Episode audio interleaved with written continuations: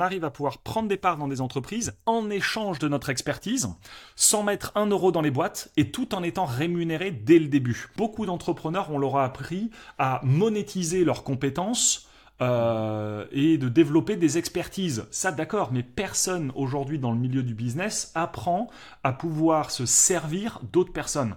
Ce mouvement-là, cette philosophie qu'on partage, vraiment, vous pouvez la résumer en une seule phrase, c'est pouvoir créer des écosystèmes de business qui soient scalables, valorisables et vendables. Salut et bienvenue sur le podcast Multipreneur, le premier podcast consacré au multipreneuriat, le fait de posséder et gérer plusieurs entreprises en même temps.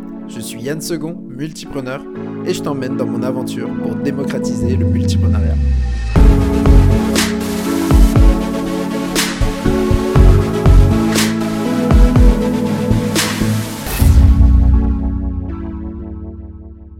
Aujourd'hui, je suis vraiment très heureux de recevoir donc Maxime Meliassou, spécialisé dans un format un peu particulier du multipreneuriat, puisque tu es spécialisé dans le modèle de l'equity.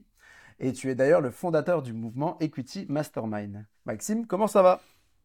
Écoute, ça va merveilleusement bien. Merci Yann pour euh, l'invitation. Ça me fait vraiment super plaisir. Et euh, bah, comme d'hab, euh, tout va bien, tout est super. Ce que je te propose pour, que les, pour les personnes qui ne te connaissent pas encore, c'est que tu nous parles rapidement un peu de ton parcours, de bah, euh, par où tu es passé pour arriver bah, au Maxime que, que tu es aujourd'hui. Ouais, complètement. Bah, en tout cas, merci beaucoup pour, euh, pour l'invitation. Euh, mon intention dans ce podcast, c'est euh, vraiment de pouvoir apporter le plus de valeur possible à ton audience et afin qu'ils puissent vraiment pouvoir, au travers de là où ils en sont dans leur identité d'entrepreneur, que ce soit au début, au milieu ou déjà avancé, pour aller récupérer quelques pépites qui vont pouvoir les aider à pouvoir avancer dans leur aventure entrepreneuriale. Alors la la, fameuse, la fameuse question euh, fatidique, c'est euh, euh, comment, comment je pourrais me, décrire aujourd'hui? J'aime bien le faire par rapport à une histoire. Et l'histoire, si tu veux, c'est c'est la suivante. De mes 18 ans à mes 24 ans, j'étais banquier, je travaillais au Crédit Agricole. Et un jour, j'ai un client qui est venu me voir et qui m'a dit, tu sais Maxime, nous, les chefs d'entreprise, entrepreneurs, on a le savoir-faire mais on n'a pas le faire savoir. On est bon dans ce qu'on fait, mais on a du mal à communiquer au reste du monde. Et en fait, cette phrase, elle m'a vraiment euh, impacté parce que à l'époque, euh, bah, comme je gérais les, clients professionnels, je voyais vraiment toutes ces entreprises-là qui avaient vraiment quelque chose qui pouvait apporter au monde, mais derrière qui n'avaient pas la manière de pouvoir euh, le communiquer, que ce soit savoir mettre en avant son œuvre, son savoir-faire, etc. Et donc c'est là où j'ai monté ma première boîte qui s'appelle, euh, enfin qui s'appelait au tout début, vu que c'était en auto-entreprise, euh, euh, euh, leader, ah, je sais même, c'était leader inspiré, ma, ma première boîte. Et euh, mais enfin boîte, c'était pas vraiment une boîte parce que j'avais même pas déclaré mon auto-entreprise, donc c'était vraiment en mode euh, discretos. Et euh, et ensuite j'ai monté ma toute première agence pour le coup qui existe là toujours, agence Biocom. Et j'étais en mode solopreneur dans ma chambre et c'est incroyable parce qu'en l'espace de six mois j'ai pu, je suis passé de générer bah, mon salaire de la banque à aller aux, aux, alentours de 8-10 000 euros mensuels sur sur ce que je faisais. Et donc c'est là où un moment, je me suis posé la question, tu sais un peu, euh, ce qu'on parle de multiprenariat, mais il y a aussi l'identité du multipreneur, et euh, moi j'étais dans l'identité du, euh, du solopreneur, c'est celui qui fait tout dans son activité, celui qui doit vendre, celui qui doit aller négocier, celui qui doit aller délivrer, celui qui doit aller prospecter, etc. Et à un moment, je me suis dit, ok, quel quelle, est l'identité que je vais devoir atteindre de manière à pouvoir justement faire évoluer mon, entreprise.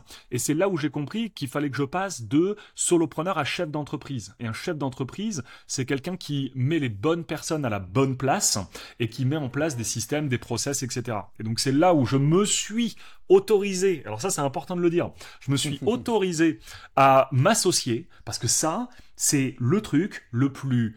Euh, euh, scary, qui fait peur aux gens, c'est et si je lâchais des parts de mon bébé? Tu vois, il y a beaucoup ça dans l'entrepreneuriat.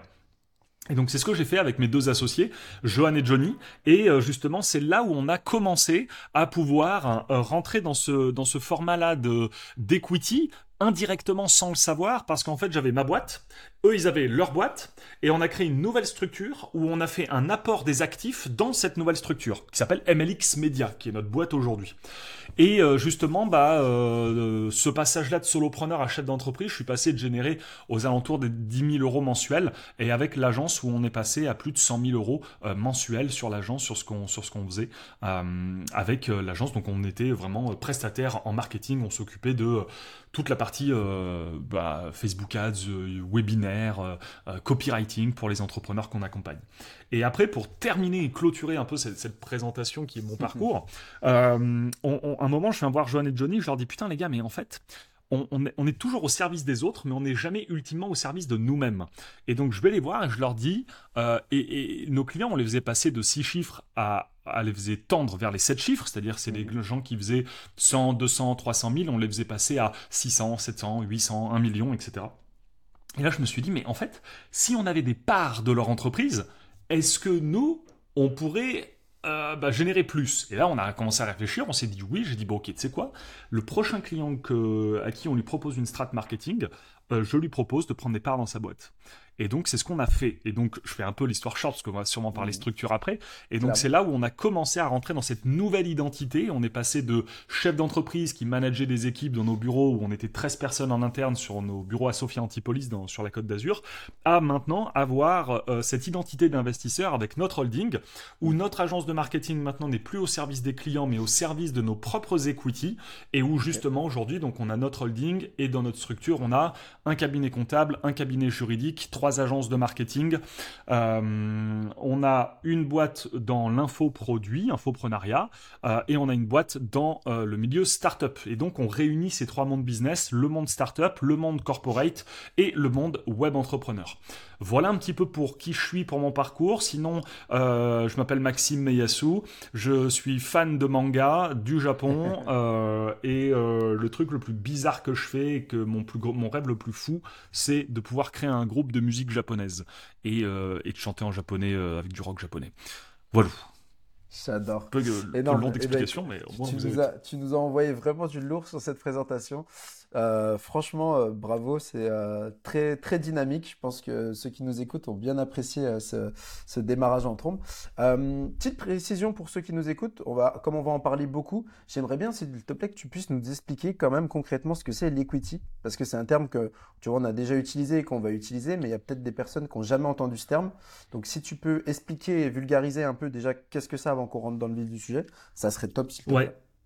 Alors, euh, la manière que je vais de vous l'expliquer, c'est pas de vous parler de l'equity en tant que tel, parce que c'est une vraie définition, c'est plus de vous parler de ma propre définition et de ce qu'on fait au travers d'Equity Mastermind.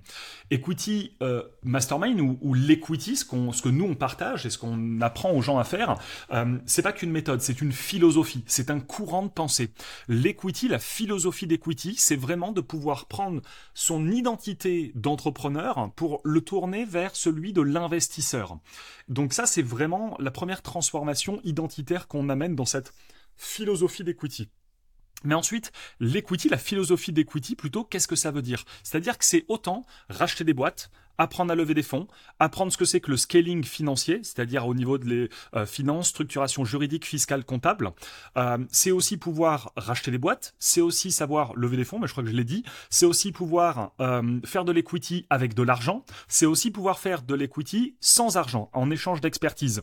Et donc nous, c'est ce qu'on partage. Alors on a appelé ça la philosophie d'equity. Et donc ça englobe l'ensemble de ces choses.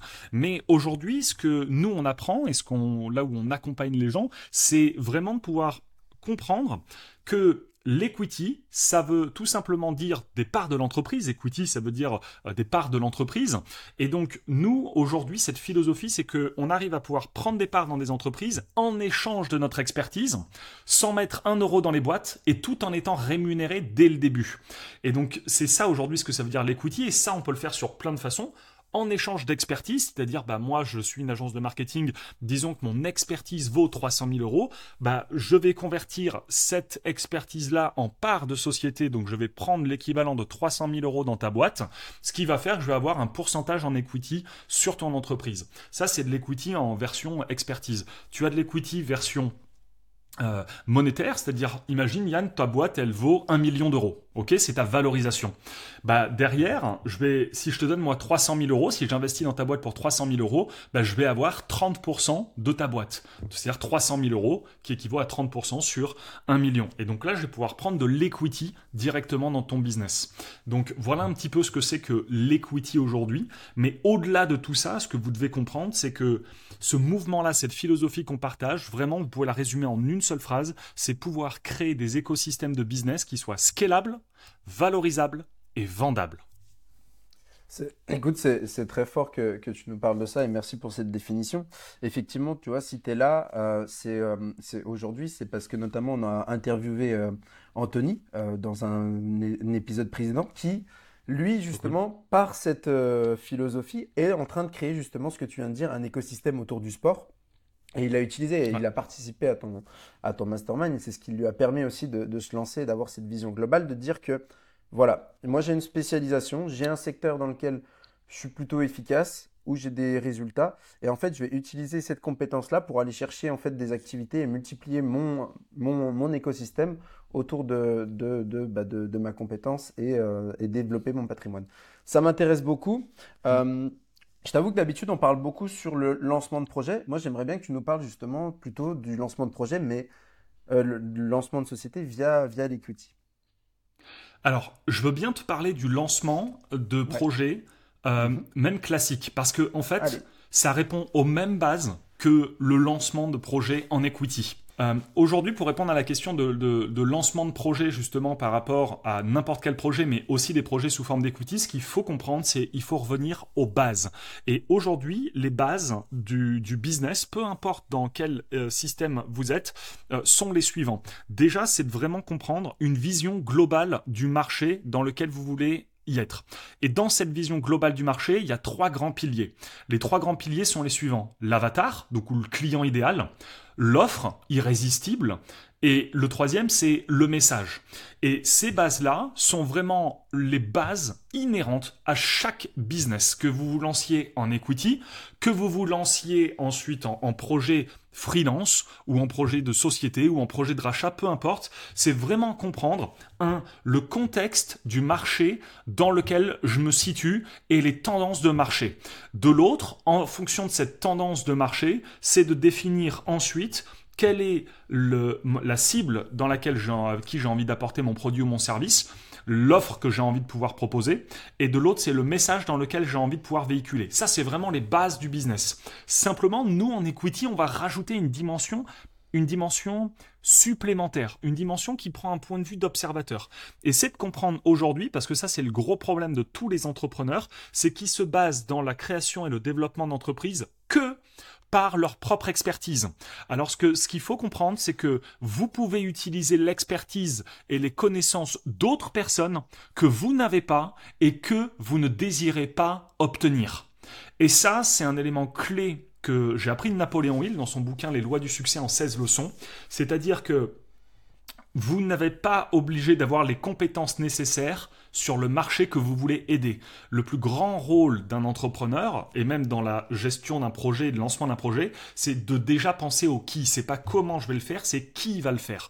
Et de pouvoir créer ce qu'on appelle votre cerveau collectif, dans le langage web entrepreneur, ou alors dans un langage corporate ou startup, de créer son board, ou alors dans un langage corporate de les associer. Et c'est vraiment de comprendre et de se dire que quand vous voyez une problématique de marché, donc lorsque vous voulez rentrer dans de la création de projet, ben n'essayez pas d'y rentrer avec votre propre spectre de ce que vous vous savez. Essayez de pouvoir y rentrer avec ce que les autres peuvent savoir. Et là, vous allez élargir votre champ des possibles. Et nous, c'est ce qu'on fait justement dans les lancements de projets en equity. Parce que beaucoup d'entrepreneurs, on leur a appris à monétiser leurs compétences euh, et de développer des expertises. Ça, d'accord, mais personne aujourd'hui dans le milieu du business apprend à pouvoir se servir d'autres personnes. Dans un langage financier, Yann, peut-être que tu, tu connais les, euh, les OPM. OPM, OPM, ça veut dire euh, Other People's Money. Mm. Et donc ça, c'est un peu dans un langage financier américain, on dit il faut utiliser l'argent des autres. Ça, c'est beaucoup dans un milieu start-up et corpo. C'est t'as pas d'argent, utilise l'argent des autres pour te développer. T'as pas de compétences dans ce marché, t'as pas d'expertise là-dedans, utilise l'expertise d'autres personnes. Et nous, on est vraiment là-dessus sur euh, les autres expertise des gens. Et, c'est ça en fait où il faut comprendre, c'est que à la base de tout business, à la base de toute création business, c'est de dire est-ce que moi je suis la personne la plus qualifiée pour pouvoir le faire? Si je ne suis pas la plus qualifiée pour pouvoir le faire, qui va pouvoir le faire? Quelle est la vision que je vais pouvoir partager à cette personne pour l'inciter à venir avec moi dans cette aventure? Et de l'autre, quelles sont les bases et le contexte du marché pour pouvoir créer un produit, un service qui soit viable? Et donc là répondre à euh, la partie avatar, offre et euh, message. Je peux si ça répond à ta question, mais si, si, complètement. Et d'ailleurs, bah, je vais rebondir sur quelque chose que tu nous as dit tout au début. Est-ce que c'est par rapport à cette euh, vision, tu vois, d'aller chercher d'autres personnes compétentes que tu as utilisé le terme de s'autoriser à s'associer en début de, en début d'interview? Bah oui, complètement. Parce qu'aujourd'hui, et ce qu'il faut comprendre, c'est que malheureusement, il y a, et ça c'est un peu nous dans notre milieu web entrepreneur, où euh, euh, les, formateurs d'avant, quand on achetait leur formation en 2016, etc., enfin c'est un peu le langage du, du, web entrepreneuriat, c'est de pouvoir dire aux gens qu'ils ont des missions de vie, euh, qui vont pouvoir impacter le monde, qui vont pouvoir transformer le monde. Mais en fait, malheureusement, aujourd'hui, et je tiens à le dire, c'est faux en fait. Pourquoi? Parce que la seule limite qu'ils ont, c'est pas leur vision, c'est pas leur mission, mmh. c'est leur business model. Et que aujourd'hui, comme on n'a jamais incité les gens à comprendre l'importance de l'association, bah on a plein d'entrepreneurs qui ont plein de missions super cool, mais qui n'arriveront jamais à développer parce qu'ils n'ont pas compris ce que c'est que euh, la vraie loi de, de, de l'harmonie du cerveau collectif et de la loi de pouvoir s'associer avec des personnes qui sont radicalement, mais radicalement différentes que vous, qui ont des expertises différentes. Tu prends le milieu des coachs tu vas connaître un peu ce milieu coach, thérapeute, etc. C'est des gens qui détestent le marketing, qui disent ah non le marketing j'aime pas, j'utilise tout à l'énergie. Ok, mais en fait, s'ils pouvaient s'associer avec des personnes qui sont excellentes dans ce domaine-là, ils pourraient aller plus vite. Et je finirai sur ce constat-là, il n'y a aucune entreprise aujourd'hui euh, qui transforme le monde, peu importe si c'est en bien ou en mal, euh, qui a où le, le CEO de la boîte a 100% des parts. Tu prends Elon Musk, il a 14% de sa boîte. Tu prends euh, Bill Gates, c'est pareil. Tu prends tous les gens qui ont des entreprises de fous. Donc là, je te parle milliardaire, mais même tu prends au million. Il n'y a pas de boîte où les gens ils ont de vraies organisations où ils sont seuls à 100% dans leur boîte. C'est faux, ça n'existe pas. Aucune boîte du 440 aujourd'hui euh, a euh, un mec qui a 100% des parts de tout le business. Et, pourquoi? Parce qu'ils ont compris cette force-là de pouvoir s'associer. Bah, tu vois, c'est, du coup, je, vais en profiter de, pour creuser vraiment ce, côté, tu vois, des associés. Parce que quand on sait que c'est une des, causes principales de dissolution et de, faillite des entreprises, c'est les, conflits entre associés. Toi, tu as choisi donc tes, associés pour créer euh, ta, structure et, tu parles d'association. Comment on fait aujourd'hui pour trouver justement euh, la, bonne personne avec qui s'associer C'est quoi les, tu vois, les clés selon toi pour, euh, pour s'associer avec cette personne-là? Qu'est-ce qu'il faut? Euh, je vais y répondre avec une, un humour, un humour noir. Euh, et je le tire pas de moi, je le tire d'Anthony Bourbon parce que ça m'a fait, euh, ça m'a fait rire. Il m'a dit là où tu vas voir si c'est des vrais associés, c'est si il est 2 heures du mat, tu viens de tuer quelqu'un, t'appelles ton associé et tu lui demandes de cacher le cadavre avec toi et qu'il le fait sans rien te dire. Tu vois, il nous a sorti ça en mode Humour noir, bien sûr, ne pas prendre au pied de la lettre, c'était du, du centième degré, ce que je viens de dire. Mais en fait, littéralement, ça, ça veut dire c'est, c'est des gens avec qui euh, vous êtes euh, vous êtes prêt à mourir en fait et à tout partager, euh, et, et, pas à vous associer avec une once de doute sur il va partir avec la caisse, il va me la mettre à l'envers, euh, je m'associe avec lui pour les mauvaises raisons, c'est-à-dire euh, je m'associe avec lui parce que j'ai un manque de quelque chose et je veux qu'il vienne combler ce manque-là. On n'est pas dans le manque, on est plus dans une vision. Euh, donc ça, c'est les, choses intangibles. Sur comment choisir son associé de manière intangible, c'est quelqu'un avec, avec qui, putain, il y, y a, vraiment une bonne entente toujours quelque chose d'intangible. Nous, tous les associés qu'on a, c'est des gens où on connaît leur famille, on fait des barbecues avec eux, on crée une autre dimension autre que le business. Et, c'est ça qui est vraiment important aussi, c'est vous allez plus loin que simplement l'aspect business, vous allez aussi sur l'aspect humain. Ça, c'est les choses dev perso intangible. Mmh. De l'autre, pour avoir les bonnes associations aussi, il faut pouvoir à la base, et dans chaque boîte, il faut qu'il y ait un leader qui y amène une vision et que dans cette vision, on puisse y définir des rôles. Ça, c'est mon rôle dans la boîte. Mmh. Et donc justement, quand je me suis associé avec Johan et Johnny, j'ai défini quel est le rôle de Johan, euh, quel est le rôle de Johnny, les rôles que je veux qu'ils aient. Ensuite, quel est le rôle actuel qu'ils ont. Est-ce que ce rôle leur convient. Et troisième point, quel est le rôle futur qu'ils désirent avoir.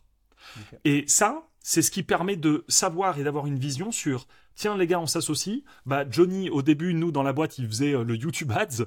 Euh, Johan il, faisait euh, les, les, webinaires et il gérait les clients. Et moi je faisais la partie commerciale. Ça c'était les rôles que je voulais qu'ils aient dans la boîte actuel. Mais c'est quoi les rôles futurs que vous voulez avoir? Et Johnny me disait, mais moi, putain, mon rêve, ça a toujours été euh, la finance. J'adore ce truc-là. Et je disais, mm. ok, on va se diriger vers là-bas avec la vision qu'on a. Et donc Johnny, aujourd'hui, plie 95% de tous les experts comptables et les financiers qui existent, euh, et qui, qui alors qu'il n'a pas de diplôme sur ça, il passe son diplôme HEC, justement, parce qu'on monte notre fonds d'investissement. Euh, et, il est allé vers ce rôle-là. Johan, c'est le rôle de l'aspect euh, technique, managérial euh, de tous nos écosystèmes. Et donc, parce que c'est ce rôle-là, il veut le garder. Et en fait, plus vous aurez une connaissance actuelle des rôles de vos associés, plus vous aurez une connaissance euh, future des rôles qu'ils désirent avoir, moins il y aura de couilles. Tu vois le truc? Moins il y aura de problèmes. Et, ensuite, le dernier, la dernière chose ou dernier exercice possible pour voir s'il y a des bonnes associations, c'est ce que, c'est ce que j'appelle le qu'est-ce qui pourrait mal se passer En anglais, what could go wrong Et donc, c'est souvent ce que je dis, c'est c'est facile euh, d'être en couple quand tout va bien. C'est facile d'être ami quand tout va bien. C'est facile d'avoir une bonne famille quand tout va bien.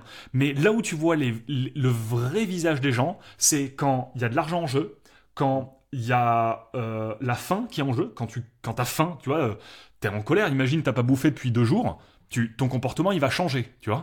Et, et quand euh, le, des décès sont en jeu aussi, c'est-à-dire quand il y a des merdes qui arrivent dans, dans, la famille, etc., pour voir comment les gens réagissent par rapport à toi, est-ce que ce sont des soutiens ou pas, euh, et aussi quand euh, bah, il y a des, les problèmes en fait.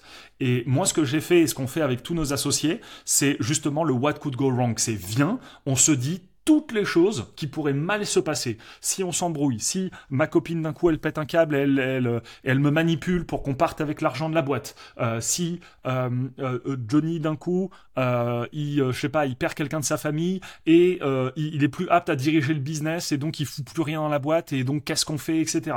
Et si on se dispute, quelles sont les règles qu'on met si on n'est pas d'accord? Et en fait, on, on part vraiment de qu'est-ce qui pourrait mal se passer? Et même au niveau de l'argent, les gars, si là d'un coup on rentre 10 millions dans la boîte, qu'est-ce qu'on fait? Parce qu'il y en a qui peuvent dire ah non bah tiens je me prends un million, je vais m'acheter ma villa là-bas, non mais j'ai envie de faire la fête. Non c'est qu'est-ce qu'on fait avec cet argent? Et nous on se l'est dit.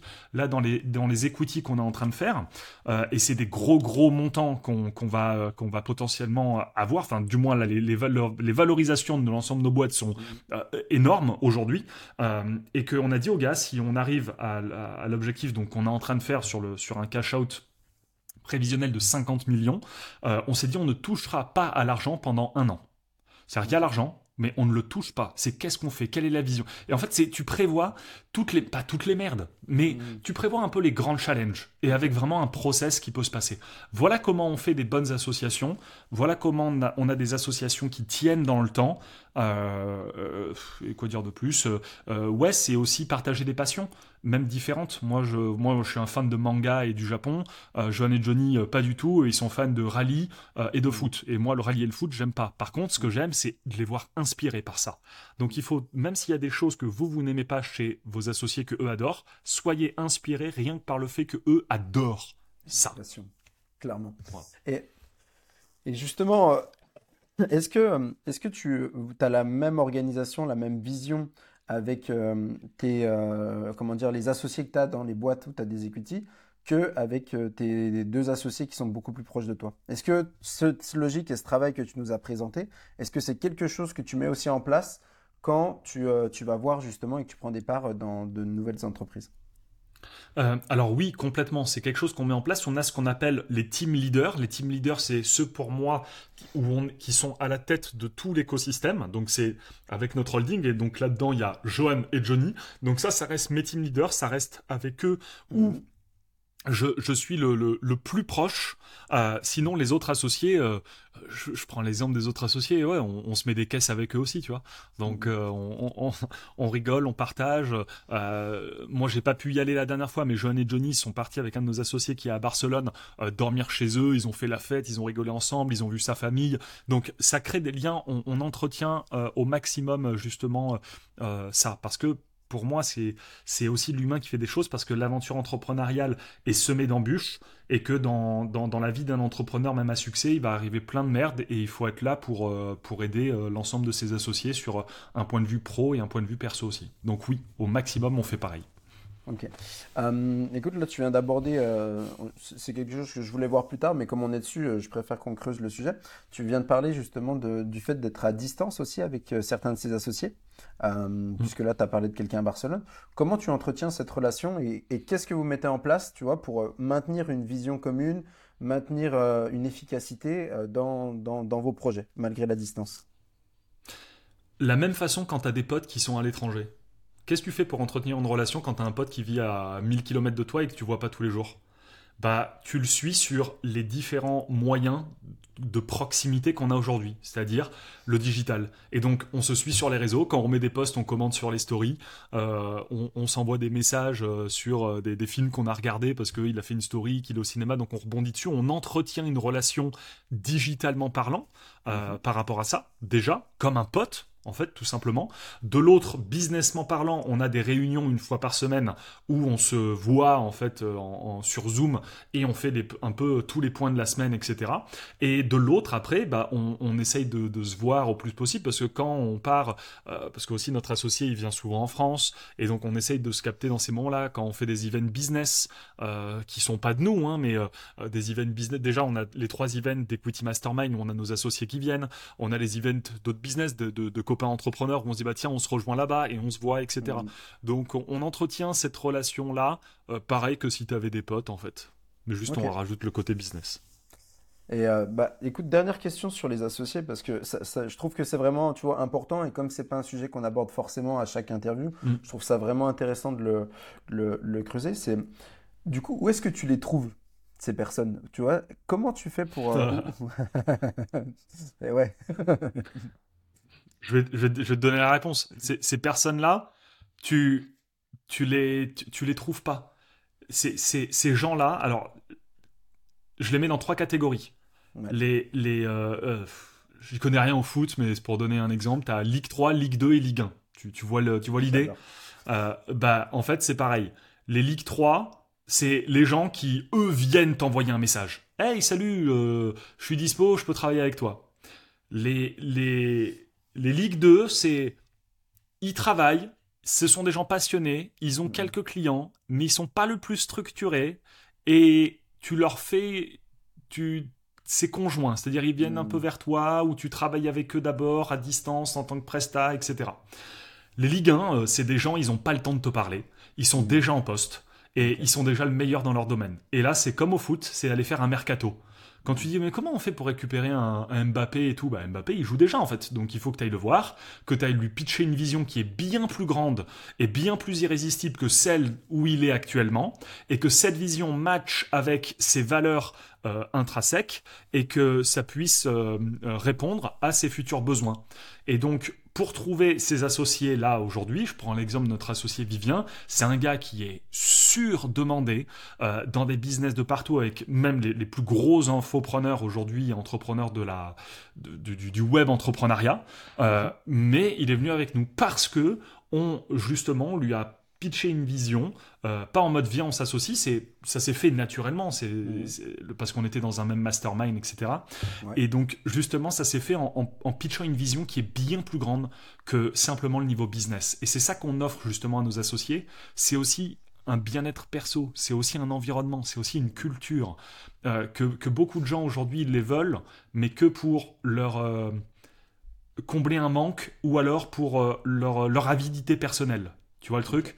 C'est que nous, on rajoute cette, autre dimension humaine euh, et on remplit des besoins que peut-être d'autres ne remplissent pas, un besoin de nouveauté, un besoin de curiosité, un besoin de contribution, euh, un besoin de connexion qu'ils n'ont pas. Et donc aujourd'hui, pour trouver les bons associés, les, meilleurs j'entends, euh, c'est des personnes, un, soit qui sont déjà en poste à qui vous pouvez pitcher une vision, soit en prenant des parts dans leur boîte, soit en laissant des parts dans votre boîte à vous, soit en fusionnant les boîtes, soit ce sont des B-players, c'est-à-dire des gens qui gèrent quelques clients, qui sont vraiment bons, qui ont une soif d'apprendre, et ces personnes-là peuvent se transformer en futurs associés, mais vous, vous démarrez avec eux en tant que prestataire. Et nous, tu vois, là, on en a deux, euh, deux, deux, monstres en, en termes de growth hacking, marketeur, etc.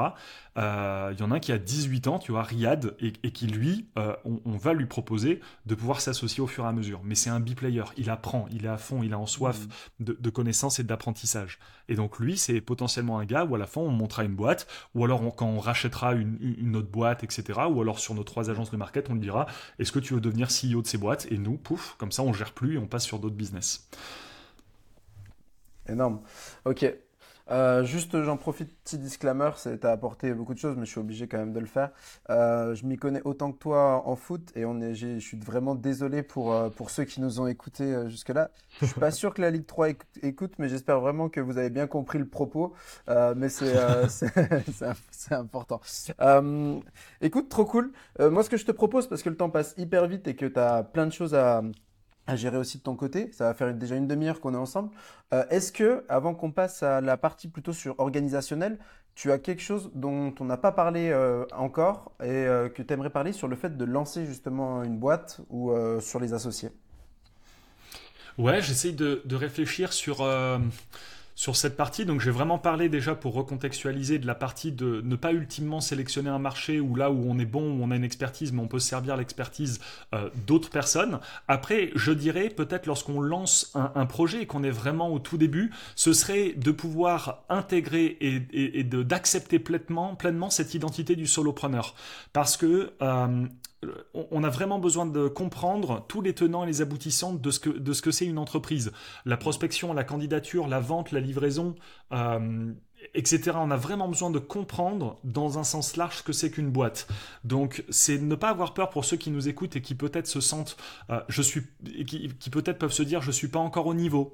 Je, voilà, je suis encore en mode solopreneur. Je fais encore un petit peu tout dans mon activité. C'est pas très grave. C'est vraiment l'idée de pouvoir, au fur et à mesure, switcher son, son, son mindset par rapport à ça.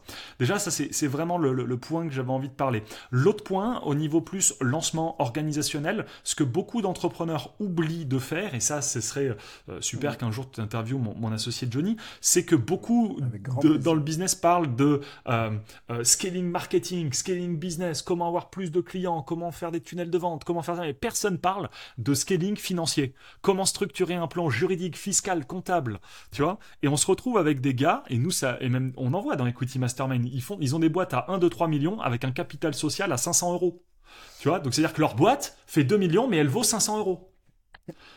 Et, et, tu vois, et genre, sur ça, c'est incroyable parce que euh, c'est, ah les gens oublient leur structuration, leur écosystème, comment on peut euh, optimiser l'ensemble de, de, de, sa fiscalité. Je vois trop d'entrepreneurs aussi partir à l'étranger alors qu'ils peuvent optimiser en France. Euh, et, donc c'est pour ça qu'il y a beaucoup de gens qui nous rejoignent dans Equity Mastermind pour avoir cette vision-là de économiser des impôts, structurer ses finances, parce que personne parle de ça aujourd'hui. Et, et, ceux qui ont des beaux business qui se développent, des, des coachs mmh. business, etc., ils, sont nuls à chier en fait sur l'aspect juridique, fiscal, comptable en fait. Et, et, et c'est pas grave, c'est pas grave. Mais, euh, mais c'est pour ça, que ça va te perdre. Mmh, mmh. Et beaucoup de gens oublient, parce qu'au début on parle de, et c'est normal, aujourd'hui, si je devrais dire à quelqu'un, et c'est ce que j'ai fait moi au début de mon aventure, euh, quand au début, la première formation que j'ai lue, euh, enfin que j'ai suivi, le gars disait, écoute, tu t'en fous de créer ta boîte, tu t'en fous d'apprendre à faire du Facebook Ads, va chercher des clients parce que vendre, c'est la compétence numéro une. Et c'est ce que j'ai fait. J'ai vendu du Facebook Ads sans savoir faire du Facebook Ads, et j'ai encaissé de l'argent euh, sans avoir une micro-entreprise. Mais par contre, ça c'est bien au début pour avoir la démarche et de se lancer. Après, il faut se structurer vraiment au niveau euh, juridique, fiscal, comptable, passer par des gens qui savent, pas passer par des plateformes que je pourrais pas citer leur, leur nom euh, pour faire des, des, des, statuts de SAS rapido. C'est vraiment structurer les choses. Écoute, tu, on, tu fais un super lien euh, pour la, pour la suite. On va parler d'organisation, mais je te propose qu'on commence par justement parler de structuration euh, de, société, d'organisation. Comment toi aujourd'hui tu es organisé, comment tu es structuré, et, euh, et, après on parlera de, ton organisation personnelle. Ouais, complètement. Alors, au niveau juridique, fiscal, comptable, aujourd'hui, comment on est, euh, comment on est structuré? Donc, je vais te refaire le schéma de ce que je t'expliquais euh, avant. Euh, j'étais en, en, auto-entreprise. ensuite, je suis pas donc auto-entreprise simple. Hein. Mm-hmm. Ensuite, je suis passé en société, donc en SAS. J'avais un associé à l'époque, Aurélien, qui est parti justement de, de, de la boîte. quand il est parti de la boîte, on a mal fait les papiers comme on savait pas, et en fait, même trois ans après, il était encore, il était encore associé de ma boîte. Et, et je, comprenais pas, tu vois, genre euh, pourtant on avait fait les papiers, c'était sur euh, sur une plateforme qu'on avait fait en place ça, et les mecs avaient rien compris et en fait c'était n'importe quoi. Euh, donc là c'était première erreur juridique fiscale comptable, c'est que imagine que le gars avait des parts de tout notre écosystème hein, hmm. sur, le truc.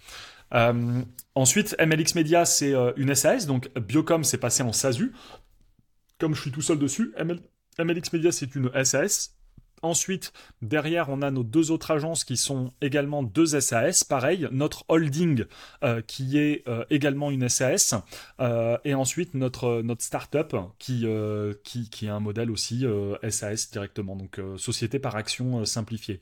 Et donc là, justement, comme il y a des avantages et des inconvénients à tout, là, on est en train de modifier quelques boîtes, MLX Media par exemple, pour la passer en SARL. De manière à ce que, bah, quand on se paye des salaires, on ne paye pas 80% de charges. Qu'on en paye moins parce que là ça commence à on commence à payer beaucoup beaucoup d'impôts. Donc euh, justement on se dit euh, on va quand même optimiser. Comme on vivait sur nos boîtes avant la SAS c'est très bien si tu veux vivre sur ta boîte. Mmh. euh, après voilà pour pour te payer des salaires tu, tu, douilles tu douilles un peu plus. On a ensuite une de nos boîtes en infoproduits qui est en, Estonie, parce que notre associé est, est estonien, enfin résident estonien. Euh, et, ensuite, voilà comment on est structuré aujourd'hui. Euh, tu vois, tu as, parlé, as parlé d'holding, tu as parlé de SAS, euh, de, de.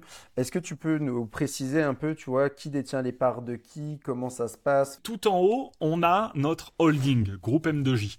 Euh, cette holding, en dessous, a plusieurs branches, comme un arbre. et donc, cette, ces branches-là, il y a bah, justement notre boîte Morito Agency, il y a Agence Biocom, il y a MLX Media, on a notre boîte d'info produit, on a notre cabinet comptable, notre cabinet juridique en dessous, et on a euh, notre startup. Et donc on a la holding qui est au-dessus et qui a des parts sur l'ensemble de ces, euh, de ces entreprises-là. Euh, notre holding, on est à, 33-33 avec l'ensemble de, mes deux associés. MLX Media, bah, on a 100%, la holding détient 100% de MLX Media. on détient 50% de, de Morito. On détient 30% de la boîte d'infoproduits, euh, on détient 100% de Biocom, on détient 50% euh, de cabinet comptable et juridique, euh, et on détient 5% de notre boîte startup. Ok. Qui aujourd'hui est valorisée à 20 millions. Et donc c'est un deal qu'on a fait où on a pris justement 5%, donc 1 million, en échange de notre expertise, et on est en train de lever des fonds sur cette boîte qui va être juste une putain de licorne. J'adore. Bah trop bien, félicitations. Et euh, du coup, donc pour être pour tu vois pour qu'on creuse un peu plus, vous comment vous rémunérez, comment vous organisez par rapport à ça? Alors au début, on se, au, tout début, on se rémunérait pas, c'est-à-dire que on, vivait directement sur euh, sur notre boîte. Moi, il faut savoir, et ça, ça peut intéresser ceux qui démarrent leur aventure entrepreneuriale, c'est que moi, comme j'étais banquier de mes 18 ans et 24 ans, j'ai arrêté la banque en le 28 septembre 2018, donc j'avais le droit à deux ans de chômage, donc j'ai fait une rupture conventionnelle, deux ans de chômage, qui ont été reconduits six mois en plus avec le Covid, parce qu'il y a eu les trucs, donc moi j'étais euh, euh, refait. Euh, Ensuite, euh, bah, tout l'argent, je l'ai mis de, je mis sur la boîte. Euh, j'ai de la chance dans le sens où j'ai euh, pas mal d'argent de côté en perso, donc moi, j'ai pas forcément besoin ni de me payer en, en salaire ni de me payer en société. J'ai assez d'argent en perso pour pouvoir euh, euh, vivre, en fait, euh, tout simplement. J'ai pas besoin de revenus, en fait. J'ai assez de cash. donc ça, c'est le premier point. Mais ça, c'est perso, c'est en tient qu'à moi. donc ensuite, on est passé dans des modèles de rémunération avec... Donc je vous fais dans l'ordre, hein, pour le coup, hein, de l'ordre dans l'aventure entrepreneuriale, les, des différents systèmes de REM qu'on a eu. Ensuite, on a commencé à se rémunérer en droit d'auteur. Euh, le droit d'auteur, c'est un, modèle fiscal qui est de, changé de plus en plus. C'est ce qui permet en fait de payer 15% de juste d'impôts entre guillemets à la place de 80%. Donc on, a fait ça pendant un an et demi, deux ans, quelque chose, quelque chose comme ça. donc on se payait, on se payait en fait full droit d'auteur, tout simplement. et ensuite, et là, et donc on est en train de rechanger maintenant. On se, donc Johnny là fait en sorte qu'on se paye en salaire, donc d'où le passage avec, euh, avec la SARL pour qu'on paye que, c'est ce qui est déjà énorme, je trouve, 40-45%. Euh, et, et donc, euh, on va se payer donc, en salaire. Depuis, on se payait en droit d'auteur. Ensuite, on va se payer en, en ICA. ICA, c'est les indemnités kilométriques pour rajouter un petit peu plus, justement, par rapport à, à, à ce qu'on se met. Et ensuite, en dividende, forcément, parce que comme on a des, des boîtes, on peut se payer aussi en dividende, donc salaire plus dividende. Euh, donc ça c'est l'ensemble de nos modèles de euh, rémunération euh, et ensuite avec la holding et nos systèmes de d'equity on va se payer sous forme de cash out mm. et donc là l'argent ira davantage sur la holding holding ensuite qui nous permettra de réinvestir dans des SCI personnels dans de l'immobilier ou autre etc. Trop bien. Euh, merci pour euh, ce partage. Tu avais d'autres choses à, préciser sur, euh, sur ce format-là ou pas? Parce que déjà, on voit que c'est bien structuré. non, à part si, si, tu veux repréciser un truc. sur les modèles de REM, non, je te dis. ah oui, oui, oui. On se paye aussi en management fees. C'est-à-dire, comme on prend des parts dans des boîtes, on, prend aussi, en plus d'avoir pris X% des parts de la boîte, on prend du management fees, qui est de la facturation. Facturation qui rentre ensuite dans nos sociétés. Et sur cette facturation, bah, comme on vit aussi sur nos boîtes, par exemple, là, tu vois, euh, bah, je vais partir au Japon, euh, euh, bah, en fait, je le prends avec ma boîte. Tu vois, je le prends pas en perso, par exemple. Clairement. Et euh, juste quand tu dis euh, tu vas parler, tu, vas être rémunéré, vous allez être payé en salaire, etc. Du coup, c'est quelle boîte qui va vous payer? C'est euh, MLX Media ou c'est justement la holding? J'interromps cet épisode 5 secondes. J'espère que tu es en train de passer un bon moment. Si c'est le cas, n'oublie pas de mettre 5 étoiles sur Apple Podcast ou la plateforme de ton choix, de liker et commenter cet épisode.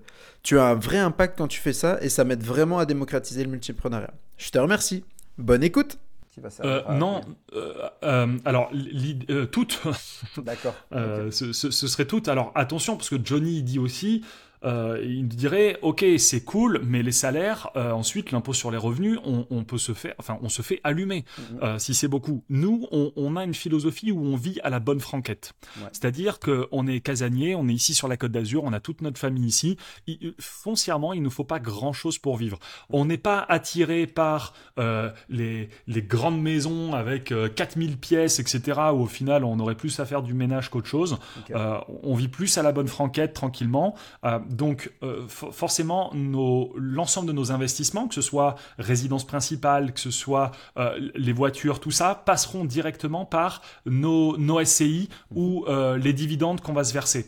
Les salaires sont là pour manager le quotidien. Et donc en fait, en salaire, aujourd'hui, on est plus sur, ce qui n'est pas énorme, mais sur du 2-3 000 euros mensuel. Parce que derrière, on compense avec la boîte où on achète on euh, achète ce qu'on veut, quoi. Tu vois, on veut un Mac, on va pas euh, se verser un salaire pour avoir notre Mac. Tu vois, on achète notre Mac sur la boîte. Clairement. Euh, c'est l'avantage quand tu parlais de soloprenariat aussi, de, micro-entreprise et d'avoir une société pour ceux qui nous écoutent et qui connaissent pas vraiment la différence. c'est vrai que le fait d'avoir une société, ça te permet quand même de, diminuer énormément de frais. ce que tu ne peux pas faire forcément en, micro. Est-ce que tu pourrais juste nous parler un peu plus, s'il te plaît, de la rémunération en droit d'auteur?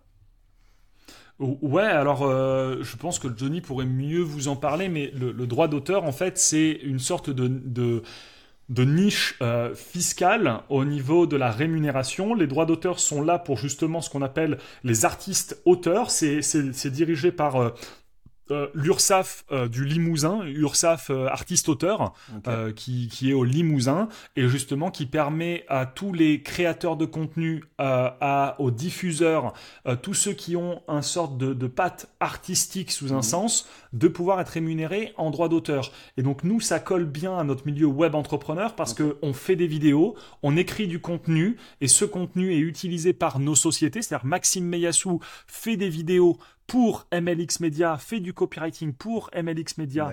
Euh, et donc, c'est moi, Maxime Meyassou, qui le fait. Donc, MLX Media doit des droits d'auteur à euh, Maxime Meyassou. Et donc, justement, je me paye euh, en droits d'auteur de, de, cette façon-là. C'est pas de la prestation de service. Et donc, ça, c'est ce qui me permet d'avoir une rémunération qui est aujourd'hui taxée entre 15 et 17 Il faut aller sur le artiste-auteur. Avantage, inconvénient, bien sûr, à chaque chose, c'est que pendant un an, vous vous payez pas. et ensuite, après, il y a une année où d'un coup vous payez pas vous payez double, mais vous payez l'année suivante plus l'année en cours. Et donc justement, faut faire attention à bien mettre euh, l'argent qu'on a mis de côté, etc. Euh, c'est euh, le statut, l'État est en train de taper un peu dessus parce que ça a beaucoup été utilisé. Mm. Mais si tu veux, imagine un, boulanger qui, a une, une, SARL qui se paye à 45%. Un, un, boulanger prend une community manager qui fait des photos de lui, il fait quelques vidéos pour montrer comment il fait du pain. Il peut se payer en droit d'auteur et passer de 45% à 15%. Tu vois le truc? Très intéressant pour les, euh, pour les boulangers qui nous écoutent. Pour les boulangers. et, pour, tous les autres. Euh, franchement, merci, hyper clair, euh, très important. Et, ça me tient vraiment à cœur, tu vois, qu'on parle de structuration sur, sur un podcast qui parle de, de multiprenariat, dans le sens où la structuration et l'organisation entre les différentes structures est vraiment capitale dans, dans l'organisation de ton business et ça peut être clairement game changer. Tu sais, tu as, tu as parlé tout à l'heure du fait de, de, de, commencer à se structurer. Est-ce que pour toi, il y a un moment un peu euh, pivot, charnière, où ça devient vraiment intéressant de se, structurer? Euh, le premier truc qui me passe par la tête, c'est quand tu as envie de te structurer. C'est, ça devient là. En fait, les gens, faut comprendre que les gens changent quand ils en ont marre d'en avoir marre. Et que quand ta situation actuelle te convient, t'as pas besoin de changer en fait. Mmh, mmh. Et, et, que un entrepreneur, lorsqu'il a envie de davantage se structurer, c'est parce qu'il ressent une douleur, c'est qu'il a du mal à gérer l'ensemble de ses clients, c'est qu'il a plus le temps à côté pour euh, la promesse qui s'est fait de je deviens entrepreneur et euh, j'ai ma liberté géographique et temporelle euh, parce qu'il travaille plus que quand il était salarié. Et c'est un entrepreneur lorsqu'il a un désir de, de pouvoir générer plus d'argent, de pouvoir gagner plus, en fait, c'est à partir de ce moment-là où, tu te structures. C'est quand la douleur est suffisamment grande pour te dire putain, ça me fait chier ma situation, il faut, faut que ça change, j'ai plus envie de travailler 70 heures par semaine et euh, de pas voir ma famille comme la promesse que j'ai faite lorsque j'ai quitté mon job. Euh, ou alors derrière, c'est putain, je, euh, je suis à fond, euh, j'ai fait mes 10 000 euros par mois, mais je, travaille beaucoup, mais c'est ok parce que j'ai envie de faire ça. Ok, comment je peux faire pour aller à, à 20 000 euros, 10 000, 30 000, 100 000 euros mensuels? Bon, bah je je peux pas euh, trader mon temps contre de l'argent. Donc il faut que je me structure. Ok, comment on se fait pour structurer? Il faut que ça parte d'un désir. Il faut que ça parte d'une volonté. Il faut pas que ça parte d'un échappatoire. Si les gens veulent se structurer pour échapper à quelque chose ou alors pour ressembler aux copains qui se structurent et qui scale sa boîte, c'est pas bon. Il faut que ce soit vraiment un désir profond de la personne et aligné avec elle. Ok, merci pour, euh, pour cette vision. C'est hyper, euh, hyper intéressant de, de, raisonner comme ça et j'aime beaucoup. Euh, ça change de ce qu'on peut, euh, de ce qu'on peut entendre et notamment de, tu vois, se structurer pour se structurer. Donc, euh, ok, merci. Est-ce que ouais, parce que je, je veux bien juste rebondir dessus parce que au final, aujourd'hui, beaucoup, c'est la course à toujours plus. C'est-à-dire que c'est. Euh, euh, euh, et tu le vois, c'est des pubs, en plus, c'est les pubs des copains, tu vois, c'est génère jusqu'à 3000 euros par mois, deviens closer et fais 10 000 euros mensuels. bon, bah, rejoins mon programme et scale ta boîte à 100 000 euros par mois. Ok, mais il y a, aussi des personnes qui, juste avec un client qui leur paye 2000 euros par mois, là où ils peuvent manager leur temps sans trop travailler plus, aller chercher euh, ses enfants à l'école et aller voir Tata Sylvie, euh, ça leur convient et ils sont heureux en faisant ça en fait, tu vois. Et, et il faut pas pousser et aller plus loin. Parce qu'au final, les entrepreneurs qui font ces chiffres-là, ils ont juste des problèmes différents, mais ils ont des problèmes en fait. Ça résout pas d'autres problèmes. C'est sûr, des aspirations qui sont différentes. Et comme on le disait en tout début de, il n'y a pas de bonne ou de mauvaise choix ou, ou situation. C'est vraiment chacun de retrouver la situation dans laquelle il veut se trouver. Euh, est-ce que là-dessus, il y a quelque chose que tu veux nous rajouter ou je te propose que, justement, tu nous as dit que tu avais quand même différentes structures, tu fais pas mal de choses. J'aimerais bien qu'on rentre dans ton organisation personnelle. Mais avant ça, est-ce que tu as. Non, c'est good, c'est good. C'est good? Nous, pouvons passer à la suite. J'adore. eh ben écoute, euh, pour cette partie-là, j'aimerais vraiment qu'on rentre vraiment dans ton process organisationnel, si tu en as un ou pas, hein, parce que pareil, il n'y a, a, pas qu'une seule manière de faire. Et je veux vraiment qu'on aille dans, dans, le détail, c'est-à-dire euh, de euh, comment tu te fixes tes objectifs à ton planning euh, mensuel, hebdomadaire, annuel, à si tu as des, des, routines, si tu as des outils que tu utilises. Enfin, vraiment, je veux le, tu vois, le, le grand le grand, comment dire, la grande explication de comment toi, Maxime, tu fais aujourd'hui pour t'organiser alors, je vais essayer de contextualiser les choses parce que c'est une très très grande question euh, que, que, tu partages euh, et c'est beaucoup ce qu'on voit dans le milieu du développement business. Euh, aujourd'hui, en tout cas, ce que moi j'ai pu remarquer, c'est mm. que c'est pas parce que tu écris ta vision à 3 ans, c'est pas parce que tu dis que tu vas faire un million d'euros et que tu l'as écrit sur un papier dans tes objectifs que tu vas le faire c'est pas parce que tu fais ton miracle morning que euh, tu vas atteindre ton éveil spirituel. C'est, tu vois, c'est, c'est pas parce que tu te planifies que tu vas atteindre tes objectifs. Et, ça, c'est important de pouvoir le, le, comprendre. Euh, ceux qui ont des résultats ont une planification. Pas tous ceux qui planifient ont des résultats. Tu vois, c'est, important de pouvoir le, c'est important de pouvoir le comprendre. C'est un peu la phrase de tous les leaders sont des lecteurs, mais pas tous les lecteurs sont des leaders. Tu, vois un peu la, subtilité? Euh, et, donc, en fait, au niveau de mon organisation perso, je suis passé par diverses étapes. Et ces étapes-là, ce que je vais vous parler à la fin, c'est-à-dire quelle est mon organisation actuelle, n'est pas forcément celle que vous devez utiliser maintenant. Pourquoi? Parce que peut-être vous n'êtes pas dans le même chemin de développement que j'ai pu faire. Et je rappelle, il y a trois grandes identités d'entrepreneurs, le solopreneur, le chef d'entreprise, l'investisseur. Et chacune de ces trois identités dans laquelle j'ai pu les traverser font que j'ai une routine et une organisation différente. Ça, c'est important de pouvoir le comprendre. Quand j'étais solopreneur, et donc que je démarrais un projet, tu vois Yann, ce que tu disais au début, c'est comment on fait pour démarrer un projet, etc. C'était quoi mon organisation? Qu'est-ce que je faisais? Alors là, c'était exactement ce qu'on dit sur les livres tout ce qu'on me disait sur les livres, fais ton Miracle Morning, écris sur euh, un post-it tes objectifs, écris ton objectif à, euh, un an, à trois ans, euh, écris le montant de, salaire que tu as envie d'avoir. Et, derrière, c'est l'ensemble de toutes les actions que tu vas faire. Sois hyper précis. Plus tu seras clair, plus tu auras ce que tu veux dans la vie. Tu, vois un peu le... c'est pas un cliché, mais tu vois un peu cette philosophie-là, qui n'est pas mauvaise, qui est excellente lorsque tu démarres ton aventure entrepreneuriale elle est excellente parce qu'elle te met dans un conditionnement de, de, tueur de guerre. C'est t'y vas, t'y vas, tu fais et t'es à fond en fait.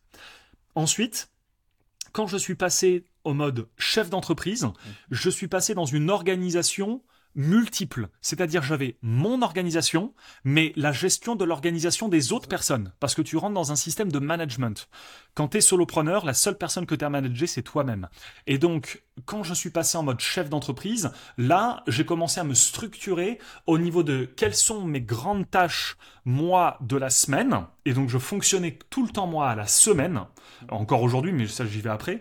Euh, et derrière, c'était le planning et l'organisation et les tâches et rendre l'ensemble de mes équipes accountable. Mm-hmm. Accountable, tu vois ce que ça veut dire C'est euh, euh, pour ceux qui ne savent pas, accountable, c'est un sparring partner. C'est un peu euh, être derrière les gens. Voilà. et donc c'était ça mon organisation. Et donc forcément c'était chaque lundi organisation de la semaine, chaque vendredi c'était planning de ce qui a été fait dans la semaine. Ça, c'était vraiment ma structure. Ensuite, j'étais vraiment dans un, système, en mode chef d'entreprise, de tableau, tableau de tracking, euh, tableau de vision, euh, écriture de la vision business globale, création de la culture d'entreprise. Donc avec des documents, avec des kakémonos, avec des job scores. Euh, donc job score avec les, fiches de poste de, chacun, avec tout ça mis dans un, dans un drive. Ça, c'était mon organisation et je regardais ça continuellement. Donc tâche de la semaine, regarder que tout le monde soit aligné avec ses propres tâches dans la semaine, qu'on mettait tous sur ClickUp, voir que tout le monde est bien organisé, pouvoir coacher et soutenir l'ensemble euh, des personnes qui n'avaient pas forcément fait les tâches et continuellement essayer de nourrir les gens de par la vision euh, euh, de, de, MLX Media à l'époque où on, développait tout ça. Ça, c'était vraiment mon organisation et ma structure de, de, tout ça. Donc, je me levais le matin, je regardais les chiffres des pubs, je regardais les chiffres des clients. donc, mon organisation était beaucoup basée sur les autres Je sais pas si c'est très compréhensible, tu vois, quand tu es chef d'entreprise. C'est hyper clair ce que tu dis. C'est-à-dire que là, tu passes de, comme tu l'as très, très bien dit, c'est tu passes d'une organisation où tu es seul et tu dois t'organiser tout seul à une organisation où tu dois t'organiser toi, plus préparer le terrain pour que les autres soient le plus organisés possible et qu'ils arrivent à atteindre les objectifs euh, globaux fixés. Donc on est, on est complètement. C'est ça. Mhm. C'est exactement ça. Et ça, c'était dans notre identité donc de chef d'entreprise. Et donc maintenant, aujourd'hui, mon organisation, comment elle est? Là où avant, on était dans le management des équipes, et ce qui se passe, aujourd'hui, on est plus dans euh, de, ce, que, ce que je peux appeler du, leader team management. Mmh. Et donc, on, ne parle qu'avec euh, les, les CEO de l'ensemble des boîtes qu'on a. Et donc, ça, c'est un rendez-vous le lundi matin où on a tous nos CEO et on échange avec eux. Et c'est nos CEO ensuite qui, le, la structure que je t'ai dit juste avant, mmh. eux le font. Tu vois le truc? Organiser, gérer les équipes, gérer tout ça, c'est eux qui euh, vont justement pouvoir euh, effectuer tout ça. Nous, on est euh, aujourd'hui dans de la vision structurelle et de l'organisation structurelle dans un dans un environnement un peu plus macro, c'est-à-dire au niveau de la holding, sur l'ensemble des boîtes, beaucoup moins dans le micro.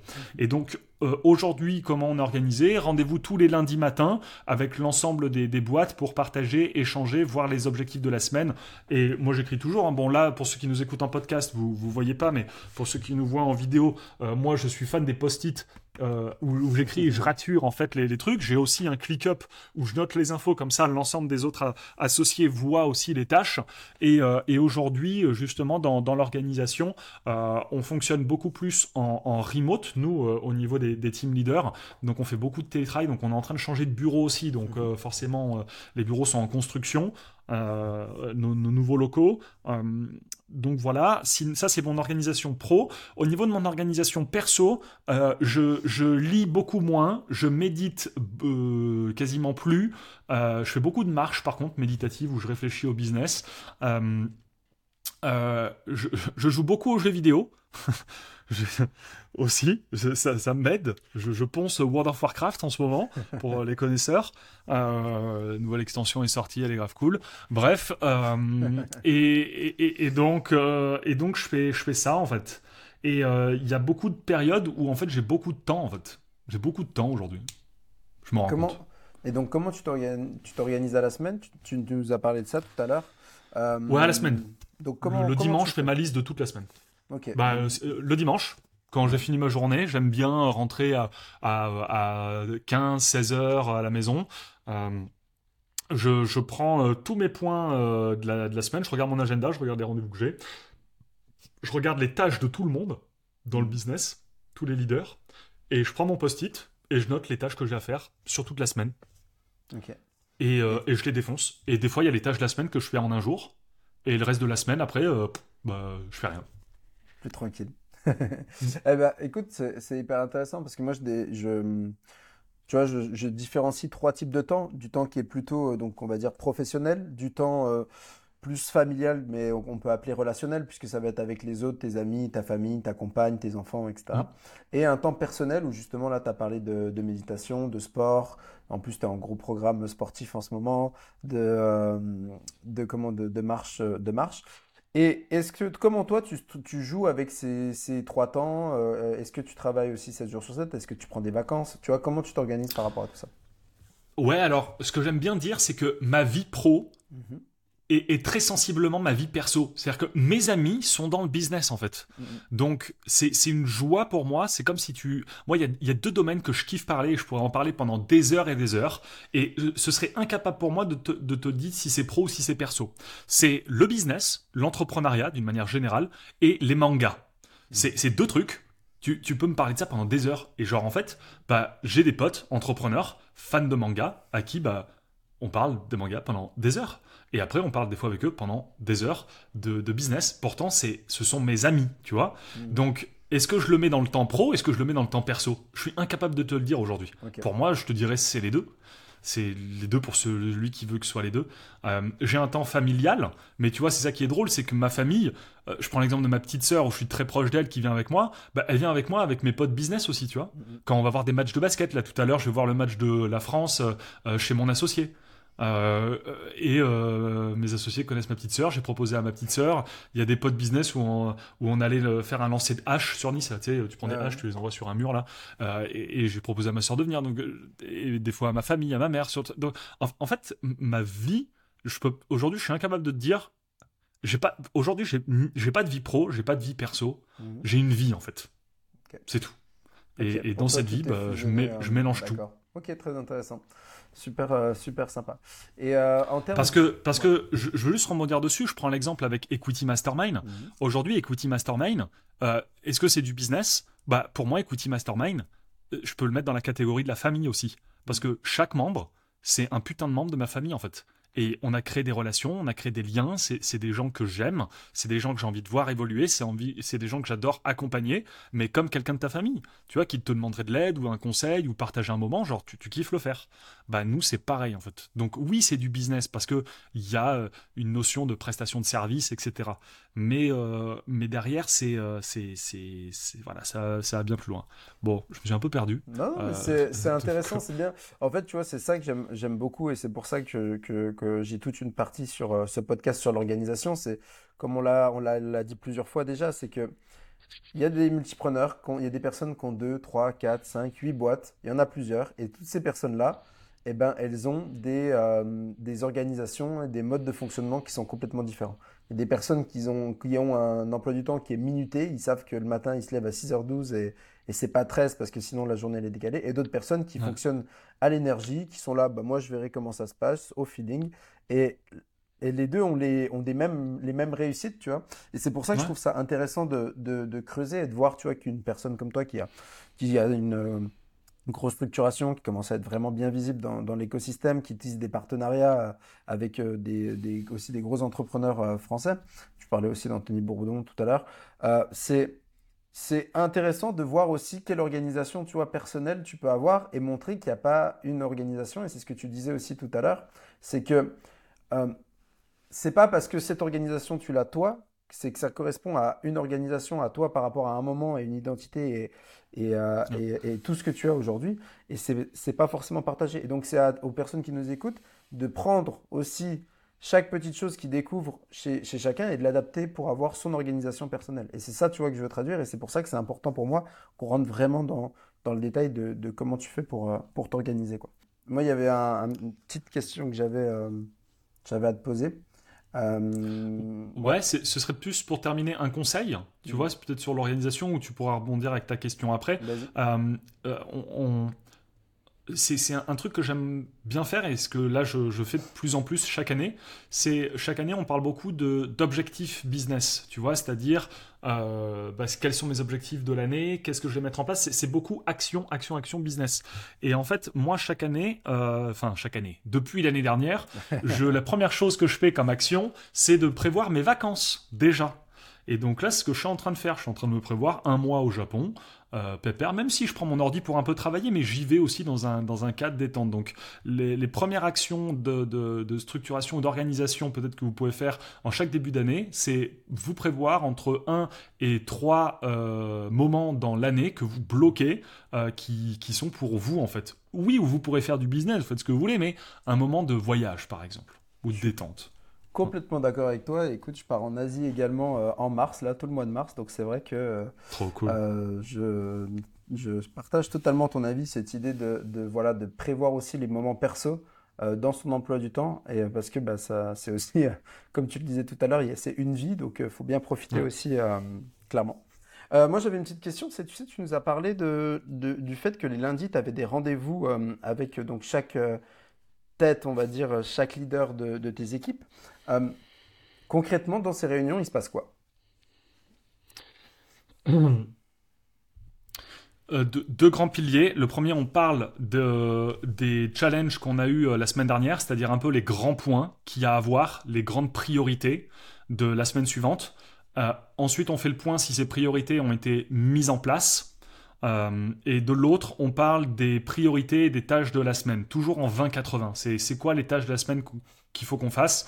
Et des fois, c'est des tâches euh, en concasse, c'est-à-dire c'est des tâches que pour notre associé, on doit faire nous, afin que lui puisse ensuite euh, démarrer ou faire un truc. Et donc, on s'accorde justement sur les grandes priorités de la semaine, ce qui doit être fait. Euh, principalement, c'est comme ça. Et, en fait, on boucle des rendez-vous d'une heure, mais c'est aussi pour des fois parler de tout et de rien.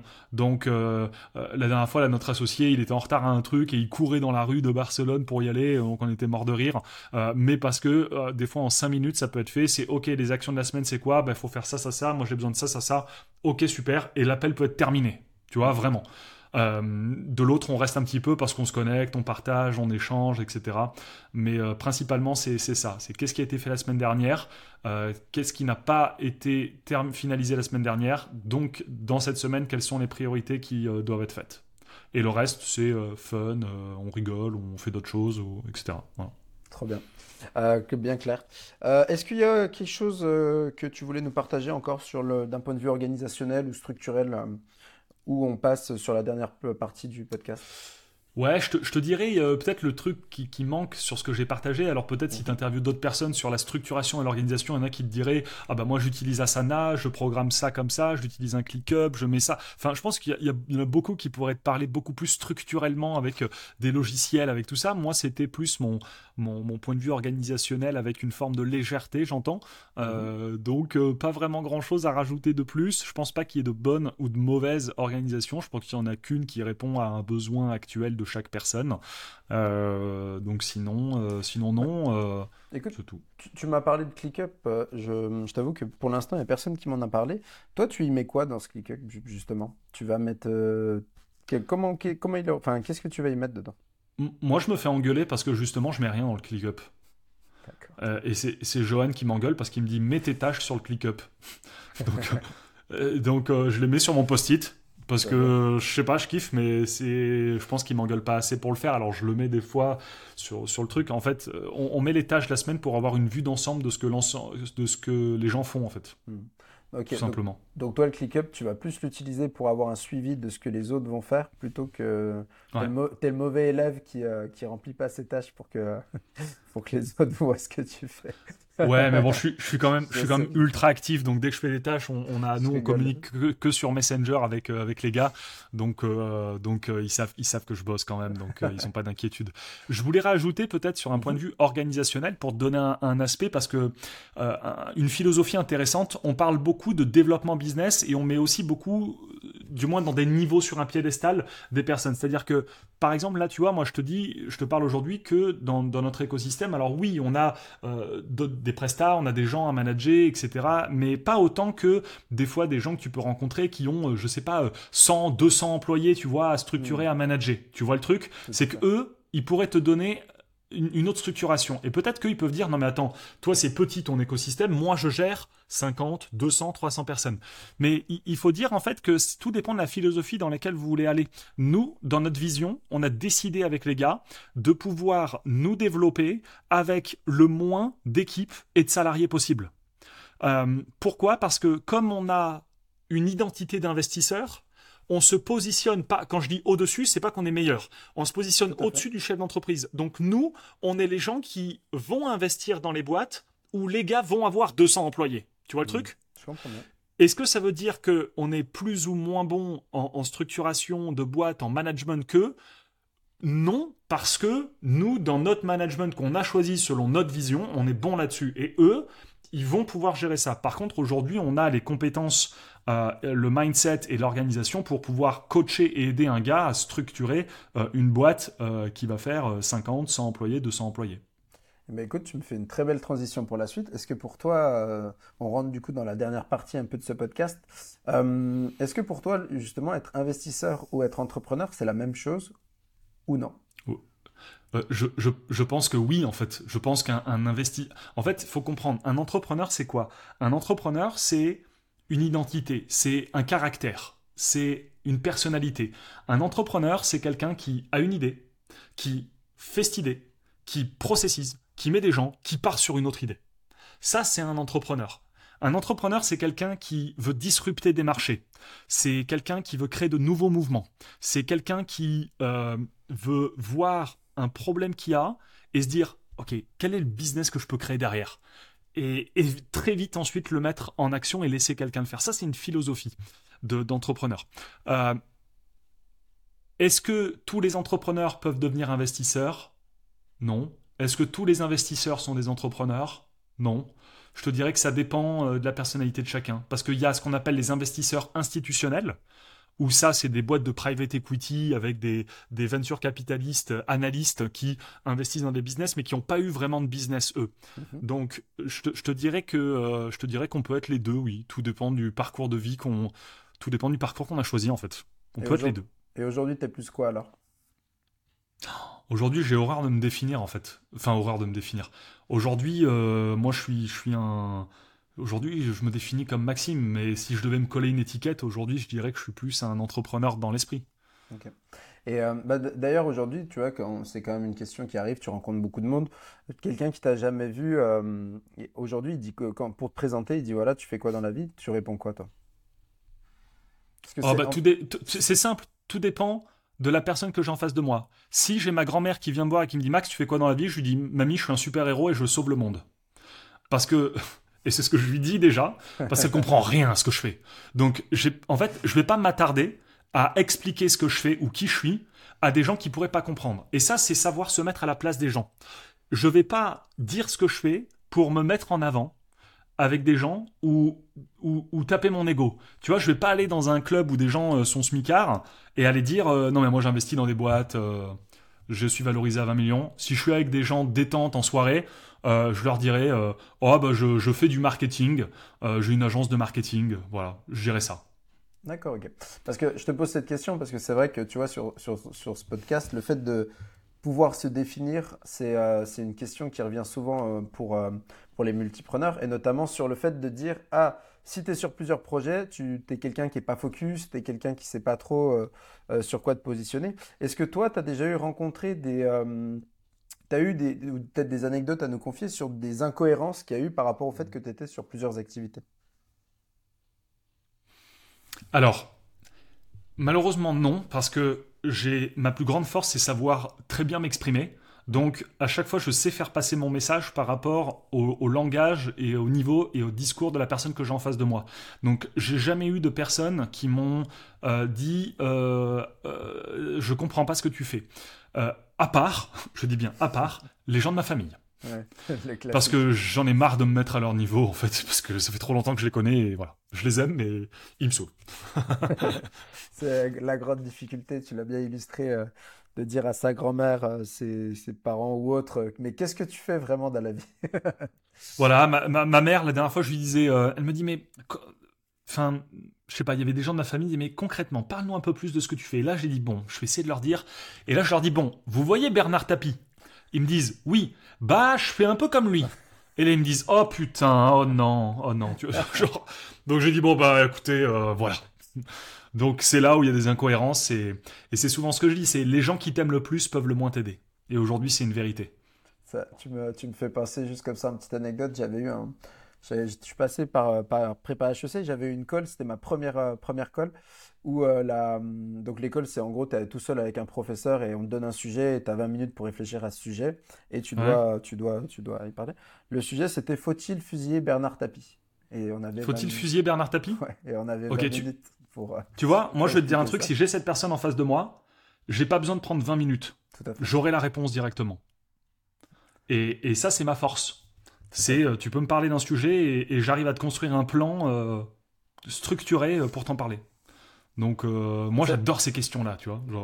On le voit bien dans, cet échange, tu vois, depuis tout à l'heure, tu es, quelqu'un de très structuré et c'est vrai que tu arrives bien à, chaque fois à revenir sur point 1, point B, point 2. Je vais vous l'expliquer. Tu introduis le, propos que tu vas illustrer, tu donnes mm. les différents propos et en plus de ça, tu donnes en plus de ça une petite conclusion qui reprend les propos que tu as, as exprimés en avant. Donc, c'est vrai que c'est très structuré, très compréhensible.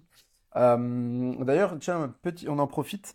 Euh, petit, euh, petite chose, si vous êtes arrivé jusque-là, parce que ça va faire une heure et demie qu'on est ensemble, ça commence à faire. donc, on parle de structuration, on parle de discours. Si vous êtes arrivé jusque-là, mettez une, en commentaire une petite bulle de discussion pour, ou, un, ou un speaker, un haut-parleur, pour, pour nous montrer que vous êtes arrivé jusqu'ici. Comme ça, on verra qui, a, qui a atteint ce, niveau-là de la vidéo ou, ou du podcast. oh, bah, j'espère, j'espère 100%, bah, quand même. Quand même. écoute, si on pouvait se rappeler de toi pour une seule chose, ça serait quoi? Euh, si on pouvait se rappeler de moi pour une seule chose, ce serait quoi euh, Le mec avec qui on a envie de passer des vacances. Sympa, très sympa. Je suis sûr que t'en as qui veulent se dire le mec qui change le monde, le truc. Non, c'est. Euh, on se rappelle de moi si voilà si vous, voulez venir avec moi au Japon, on va chanter dans des bars karaoké et, faire du karting à la Mario Kart dans les rues de dans les rues de Tokyo. Voilà, on se rappellera de ça. Par des expériences. voilà. Euh, écoute, ton, le, plus gros échec que tu as eu et, surtout, qu'est-ce que tu en as retenu? Le plus gros échec euh, que j'ai eu et ce que j'en ai retenu, euh, le truc, c'est que je vais te répondre à côté, je n'ai pas le sentiment d'avoir échoué sur des choses, j'ai le sentiment d'avoir eu ce que je peux appeler des défaites temporaires. Mhm un échec, c'est quand tu as validé mentalement que tu n'as plus rien fait pour ça, ou alors que cette chose-là ne t'a rien apporté. Euh, donc je préfère appeler ça des défaites temporaires. Et pour moi, le plus gros échec qu'on a eu a finalement été tourné vers notre plus grande réussite.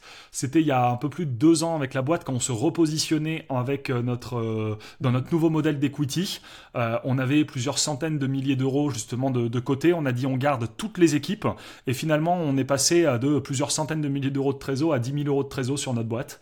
ce qui pouvait être considéré comme un échec euh, mais qui pour nous a été notre plus grand catalyseur de, succès parce que euh, ça nous a appris tellement de choses euh, sur notre force de caractère et pouvoir pleinement intégrer cette dimension de d'investisseur. Ça nous a aidé aussi justement aussi à savoir structurer des finances, etc. Donc je te dirais j'ai pas de j'ai pas d'échec. Non.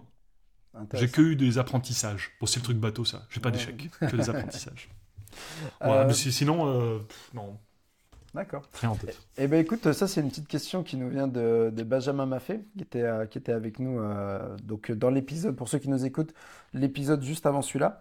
Euh, il avait une petite question, c'est qu'est-ce que, qu'est-ce que tu dis pas?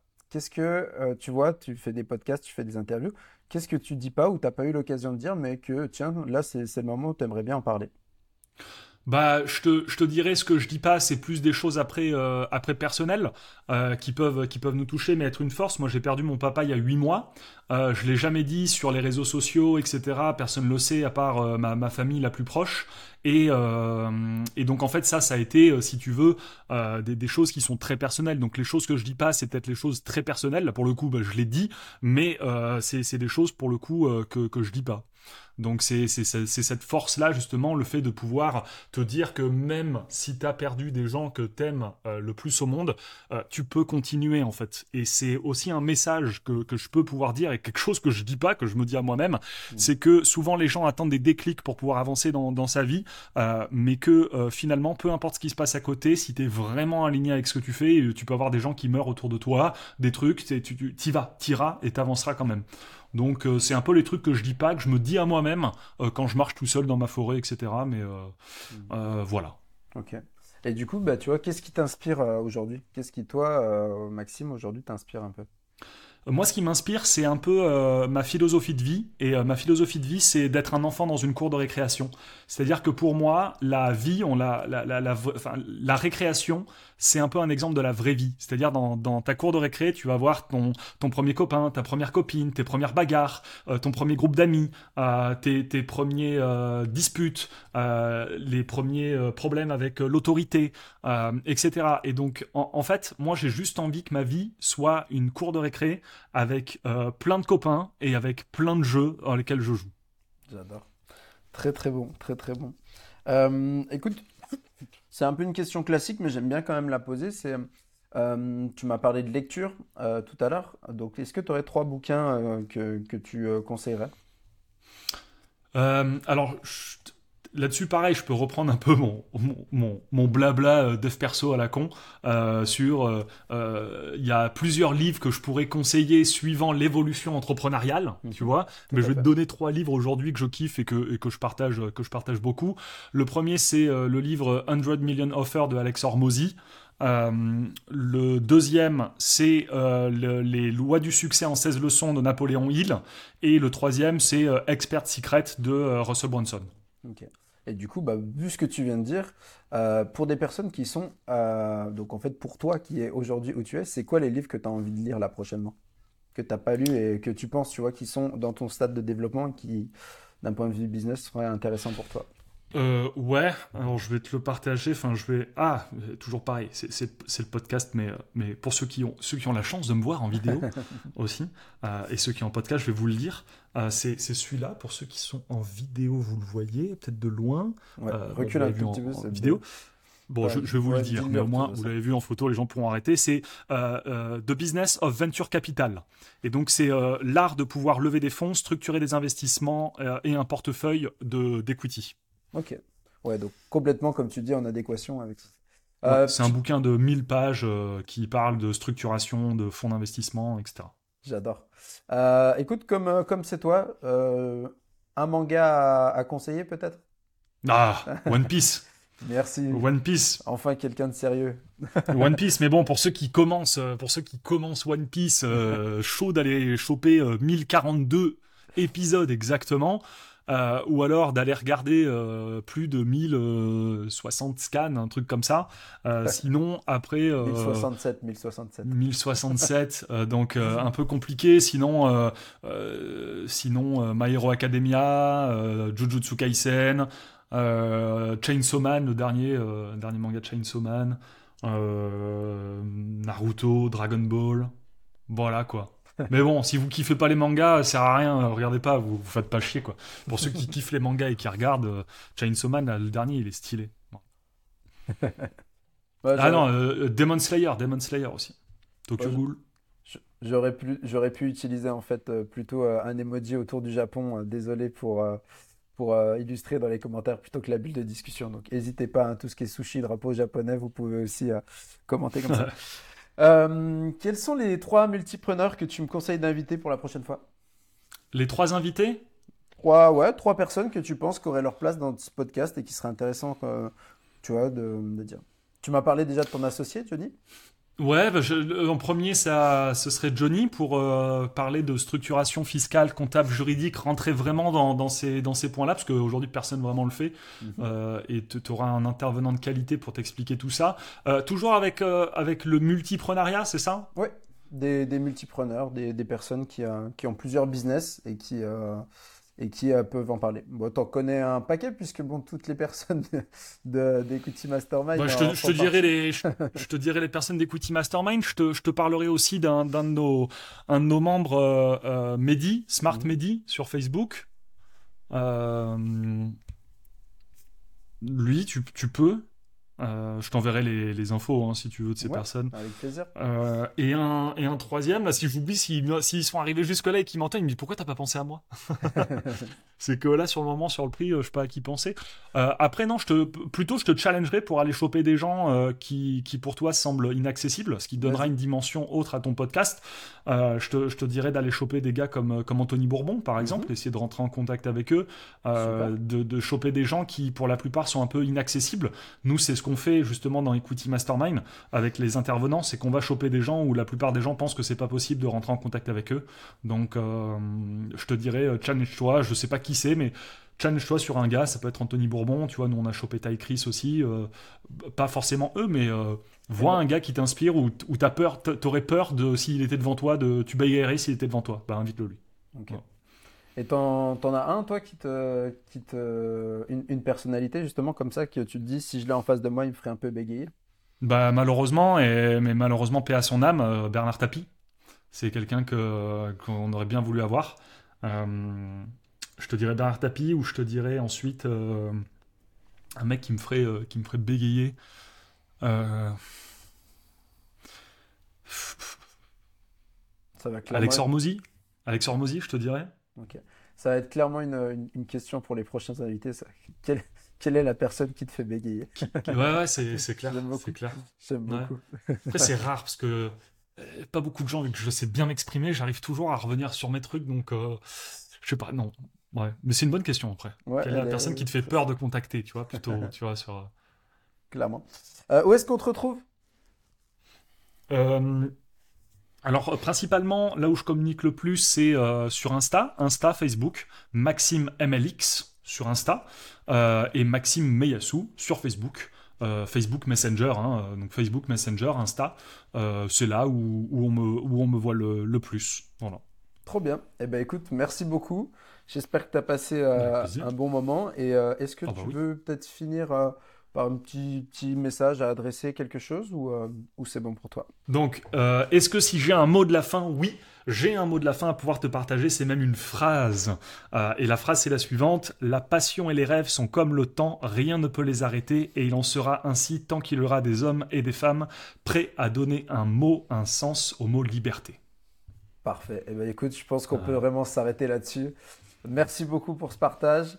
Et puis bah écoute, je te dis à bientôt Max. Allez, à bientôt. Ciao, ciao tout le monde. Ciao. À plus. Salut. Félicitations, tu es arrivé au bout de cet épisode. S'il t'a plu, n'hésite pas à prendre 15 secondes pour nous laisser 5 étoiles sur Apple Podcast ou la plateforme de ton choix et à partager cet épisode autour de toi. Ça nous aide vraiment à faire connaître ce podcast. En attendant, je te donne rendez-vous sur ma newsletter Multipreneur, le lien est dans la description, où tu découvriras chaque semaine des contenus actionnables pour lancer tes projets, t'organiser tout en profitant de la vie.